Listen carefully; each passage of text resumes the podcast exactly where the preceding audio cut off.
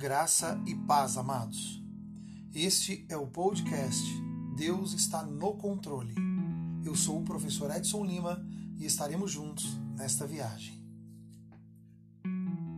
Hoje falaremos de vida, aliás, o quanto resta da nossa vida.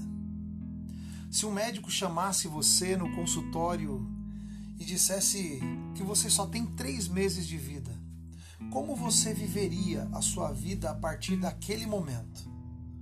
Como seria você dessa notícia em diante?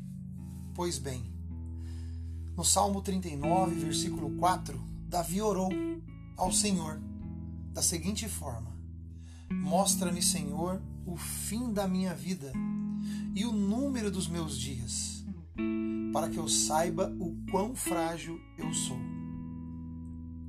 Será que você faria muita coisa diferente do que você já faz hoje? Será que você falaria: ah, agora eu vou curtir a vida adoidado, vou gastar tudo que tenho e o que não tenho também? Vou beber, comer, viajar, sei lá. Vou viver a vida até que ela se esgote em sua totalidade. A questão não é simplesmente viver uma vida longa, mas é viver uma vida plena e com propósito.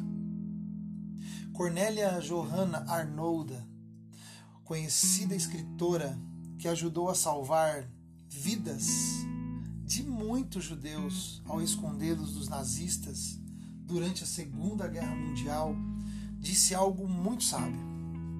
Ela disse que a medida da vida não é a sua duração, mas é a sua doação.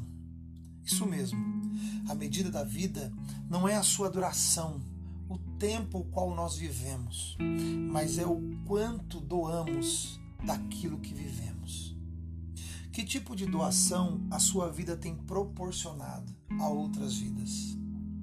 Que tipo de doação a sua vida tem sido para outras vidas?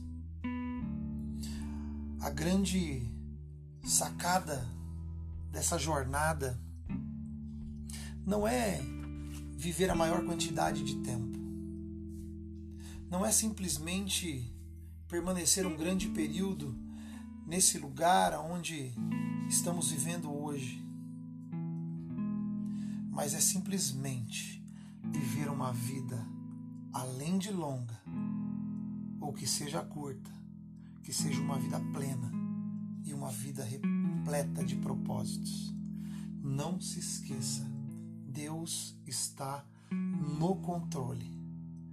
Deus abençoe vocês e até a próxima.